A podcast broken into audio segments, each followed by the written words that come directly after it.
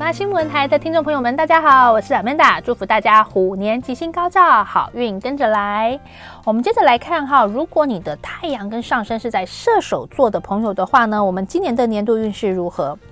射手座的朋友其实真的哈，前两年好辛苦哦，对不对哈？那终于即将苦尽甘来了哈，这个值得期待。当然我讲的是即将啦，也就是说哈。我们慢慢可以感受到很多生活当中哈，不管是哪个领域的压力，渐渐的可以松下来了哈，渐渐可以放下这个重担了。好，但是确实哈，还在一个我们讲说呃准备要生的这样的一个阶段。但是我觉得这个光明之路已经在前方了嘛，对不对？还是蛮值得这个开心的哈。这个工作领域对射手来说哈，今年是有一点点无奈，为什么？不是自己的一个主动的选择，可是呢，有可能被动受到很多影响。也就是说，外在的大环境确实，二零二二年还是会有一些我们讲市局上的一些迅速改变，呃，一些比较公司或者是大环境的一个调整，而间接甚至是直接影响到射手座的一个工作上的一个一个层面。哈，举例来说。很可能，呃，过去都是什么很稳定的一些薪资福利哈，今年因为这个可能产业的一个影响而有这个减损，或者是说呢，工作环境哈，本来这个什么离家还蛮近的，可是公司可能成本的考量有一些搬迁，好，那自己的这个呃每天上下班的时间就变得要耗费更多了哈，等等的哈，这个层面我们讲说比较被动的一个影响。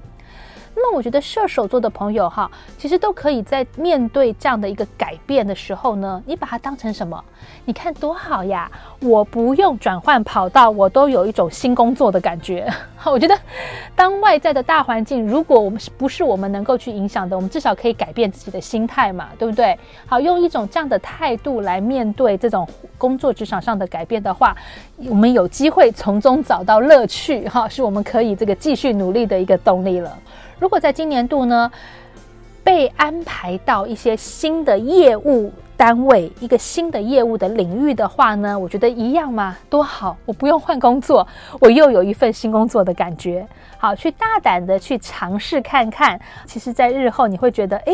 一种新的改变也是为我们带来满满的活力的。伴侣相处之间，哈，射手座的朋友在今年度会比较有明显感受的是，自己跟伴侣之间的这种金钱观、花钱的习惯，这个累积财富的一个存款的储蓄的习惯不一样，而成为两个人之间比较大的冲突的来源。好，那这时候我觉得去提醒自己哈，也是也许考量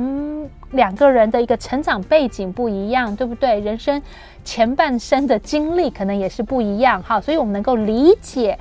伴侣的这样的一个态度。这个有时候就是缓解彼此僵局的一个还蛮重要的一个关键了。那么单身的射手座哈，我觉得在一些朋友相聚，或者是透过朋友的介绍呢，会有机会遇到一些理念比较接近的这种对象。好，那我觉得，呃，如果你真的觉得哎观念啦，好，或是一些价值观很接近的话，我觉得今年也值得好好把握的。